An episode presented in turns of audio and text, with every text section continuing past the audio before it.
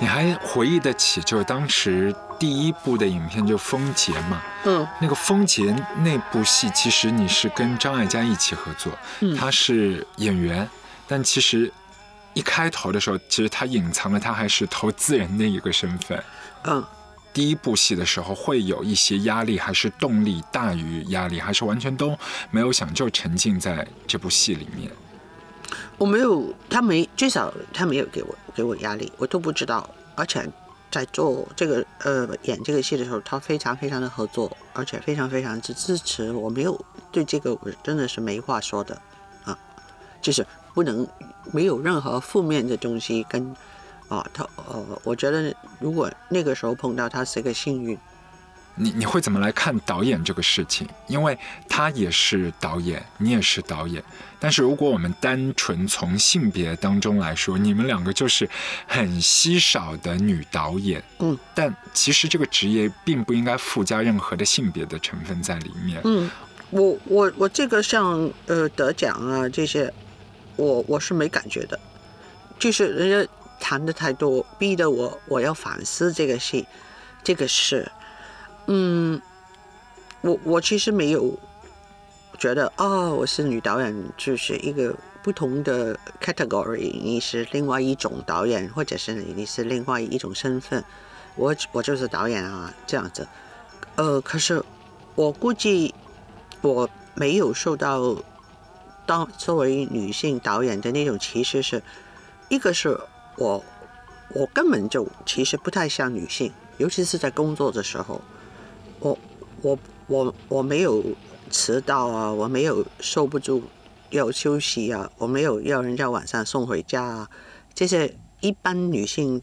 我我不是就说有问题，可是通常一般来讲，男男性女性的交往都是这样的嘛，比如会送你回家啊，啊呃也也比较身体比较虚弱啊，呃嗯、这种，我我是真的没没有没没有的，这可能是一个怎么讲？歧视的反向吧。就是男性导演或者是男性工作人员都会把我们我当做一个男的，可能他们还会比较心里比较刻薄的觉觉得他长这样也只也只能这样了，所以我我我没有深究这方面的事，可是呃。这个肯定是，肯定是一个因素的，啊，就是你不是一个漂亮的女人，是跟你是一个漂亮的女人，女人几乎是跟你是男的跟女的的分别，因为因为呃，而且他可能大家都不会特别的感，就是意会到自己是这样的反应的。那如果我再问回我对其他女性，其实我的反应其实是像个男的，就是哎，比如一说这个人，她漂亮不漂亮？我对女性跟男性的美貌都特别重视。哦，可是我已经到了是一个欣赏的纯欣赏的阶段，就不会有什么其他的心态。可是，比如你看女的，我说哎，你认识谁谁谁？她说，然后我说哎，她长得怎么？我第一个问题就是说，哎，这个女孩漂亮吗？男的其实我不会问的哦。另外一个就是，我看见一些女人，就是我对她们已经很好了，可是比如他们老是迟到，然后出门还要走回去又拿什么这种，我就我我就像个男子这样受不了。所以很多 女性朋友，我容忍他们，可是其实是觉得女人真麻烦。其实是很有趣，就是因为导演这个身份必须让你扛很多压力，然后要管，所谓要控制很多的部门和个人。但是作为女性的角色，又认同那一个不乖的、迟到的人，就有一些部分可以理解。哦，可是。可是我觉得我我我自己其实是不不在意不着意的付出了好多，取得他们的认可的。就是我其实我做的比一般的导演要多，就是就是我记得我那个时候在电视台，我有一个助手，就是可是很多时候，比如晚上开工开到差不多的时候，我就说，呃，要等一段时间。那通常都是导演去休息的嘛。我们年纪不，我就老是让我的助手也是个女的，然后挺漂亮的，然后。现在其实他是李岭东的太太，我跟他关系特别好，我就让他跟杨浩去看电影了。就是其他人全都 全都跑去休息的时候，我坚持在岗位里头的人一定是我。所以，所以，所以，其实其实一直都是这种作风的。就是比如我我我我我我接了一部电影，我一定把它从头带到尾，已经是一个习惯了。我不会说，哎，我我就拍到这里，我就不管了，我只是后期别人做，让我回来看，不会的，一直做宣传，我连宣传我都死命的做，这种精神。可是现在我不会做那么多宣传。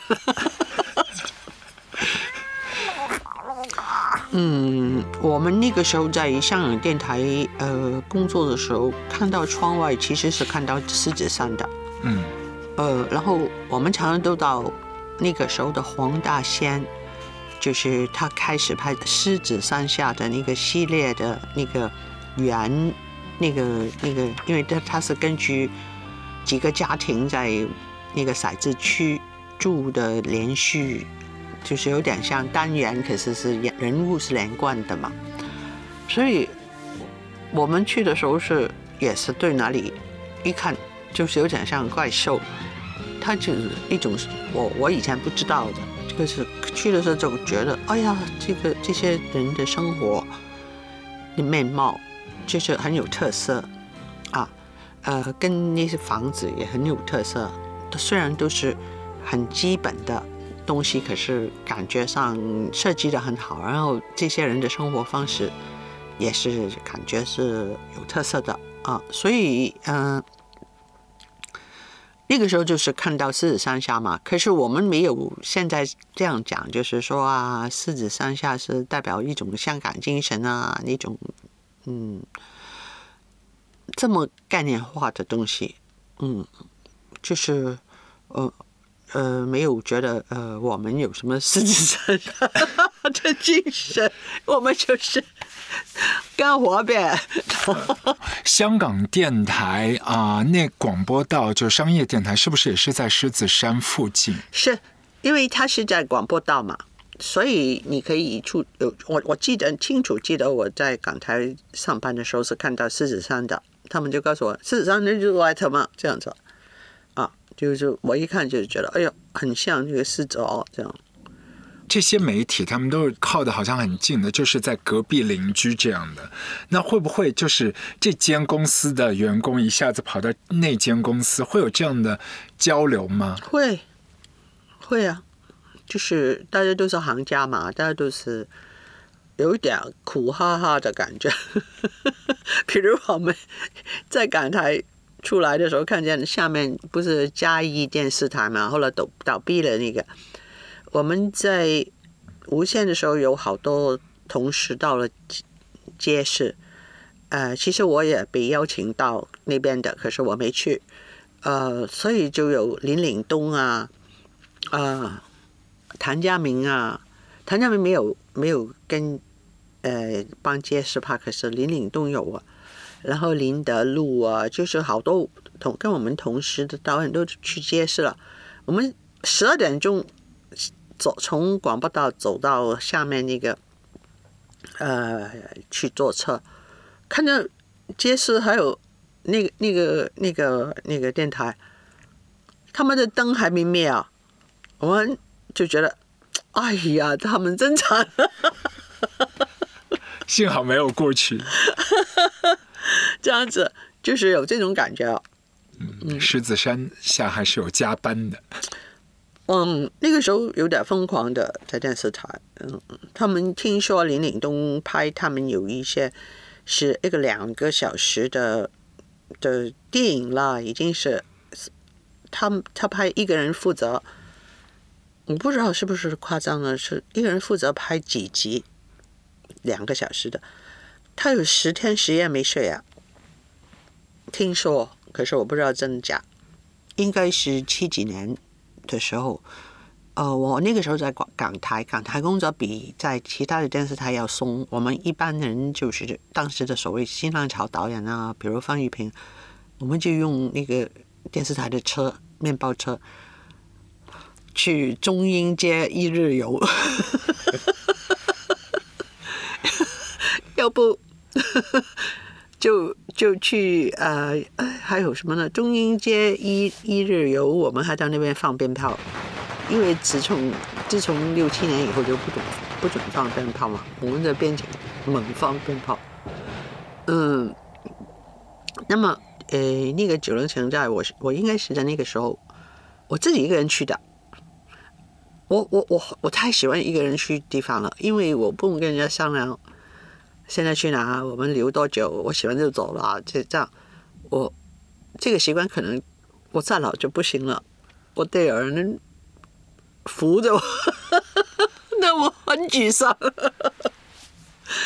那么我就去了，我进去呢，就是像追龙里头，就是全都是密密麻麻的房子，然后都是天线，然后你进的房子有点像，比如深圳啊这些呃城中村，就是城里头的一个住住宅区这样子，都是不。不规规不受规划的大厦，然后都是特别脏，呃，不是很旧，可是脏，六十年代的大厦。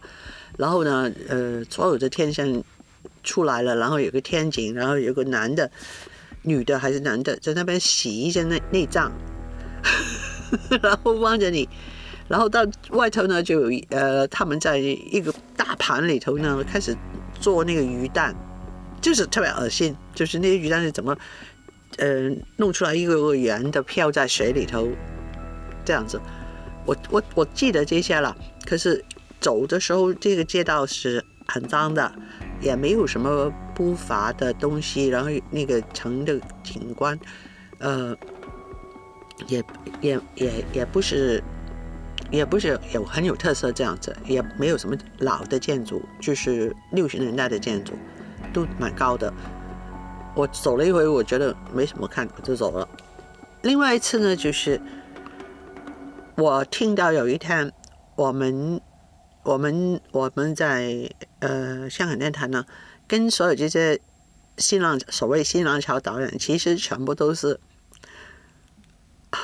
三十几岁，还像十几岁的小孩的感觉。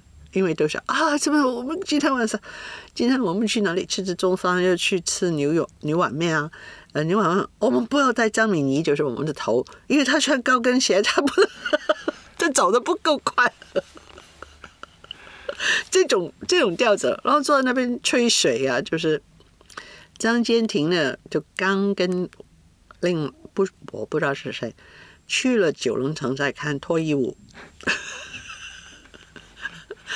然后他最擅长独白，因为他都可以站在哪里我们，反正坐着坐在桌上听，特别动听。他就说：“哎呀，这些人一进去，你以为是一个很气愤的东西啊？你去进去个扩这个仓库空的，然后有一些呃叠椅，你就坐那边，然后都是大光灯开了，所有的人的头都往那边。”他，然后这个女的跑跑出来，脱光光的就走了，毫无毫无技巧跟美感。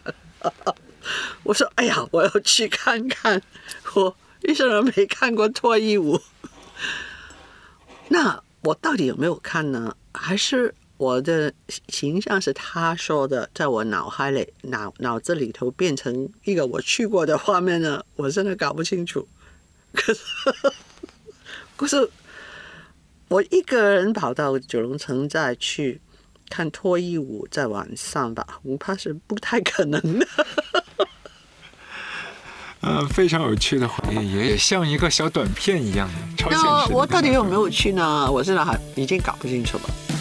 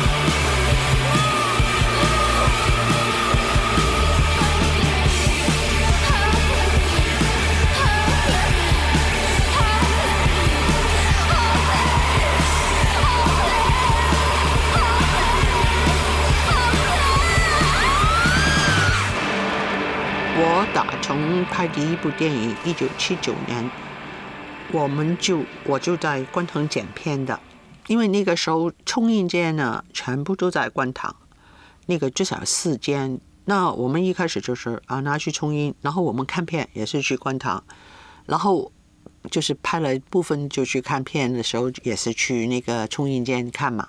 看完以后呢，那个时候的惯例就是，嗯、你你你如果在哪里冲印，你是可以免费在哪里剪片的。然后它像一个大堂这样子，有六部机器，那你一个导演就可以占用一部。我记得我剪《风杰》的时候呢，那边是徐克，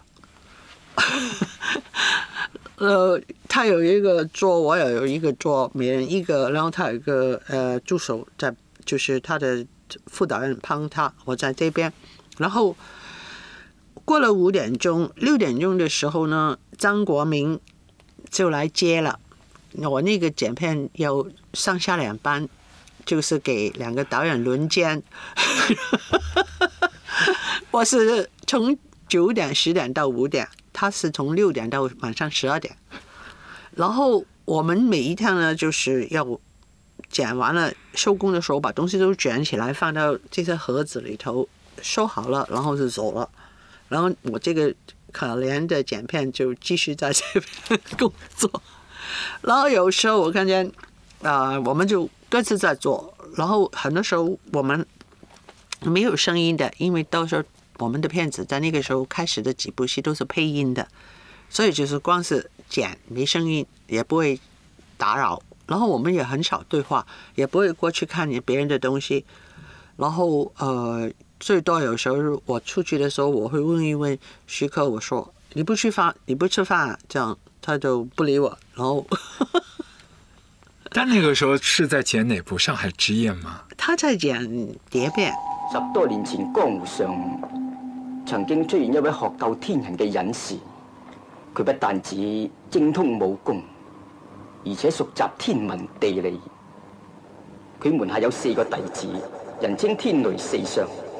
他应该是在剪蝶變。他他比我努力多了，他常常都不出去吃饭的。我是吃饭的满都准时吃饭，出去吃饭，然后就是一个小时左右就回来，然后大概是剪一个月两个月就剪完了，剪完了就拿去配音这样子。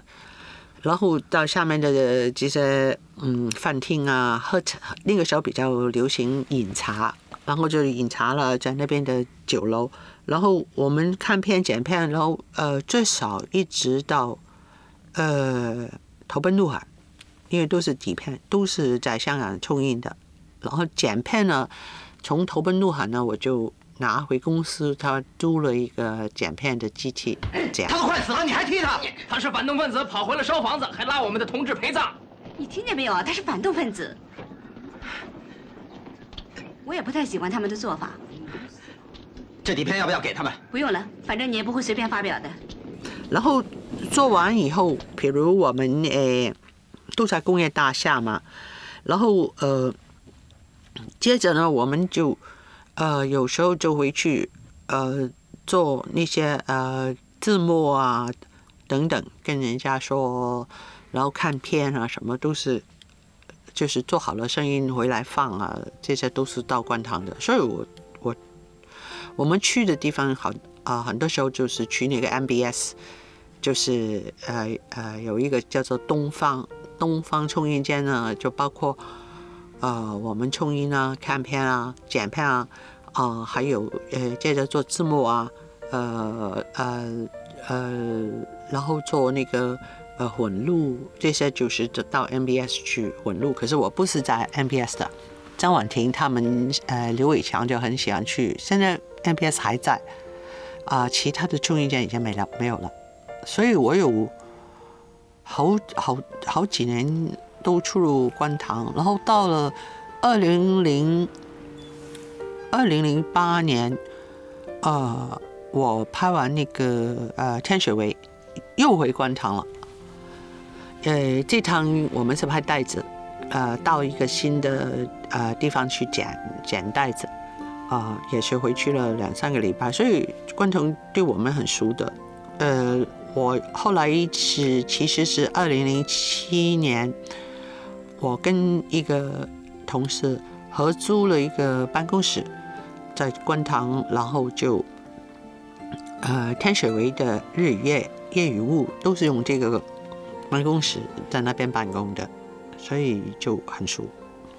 王晶的公司、杜琪峰的公司、冯德伦、刘伟强的公司全都在观塘。现在也都在吗？全都在，在宏图，王晶的公司在宏图，就是没有搬出观塘了。就是七几年、八几年、九几年啊，可能没有那么多公司，都是冲印跟后期。呃，然后到现在这几年，因为观塘相对的那个租金比较便宜，然后那个位置就是进去的空间比较大。所以很多工厂大厦就是变成了电影公司的大本营。然后我们拍《明月几时有》也是在嗯观塘租的那个一个临时的办公室，在那边工作了半年。啊，就是我们做观塘站，然后出去开源道这样子，就变成了这一块就很熟。嗯，还有一个就是杜琪峰他们的银河映射嘛，是在那个润城大厦下面。嗯啊，你对他的工作室和这一块怎么看？就是那那个时候的风貌。银银河对啊，我去最近有去的，因为去开会。呃，他的公司是呃也是个工厂大厦嘛，里头装修的挺好的嘛。嗯，就是好像还有几层还是整个是他的，我不知道，反正。反正呃，他的公司应该是最体面的，最贵的。可是呃，听说刘伟强的公司也装修的很好，嗯，我没去过，新的没去过。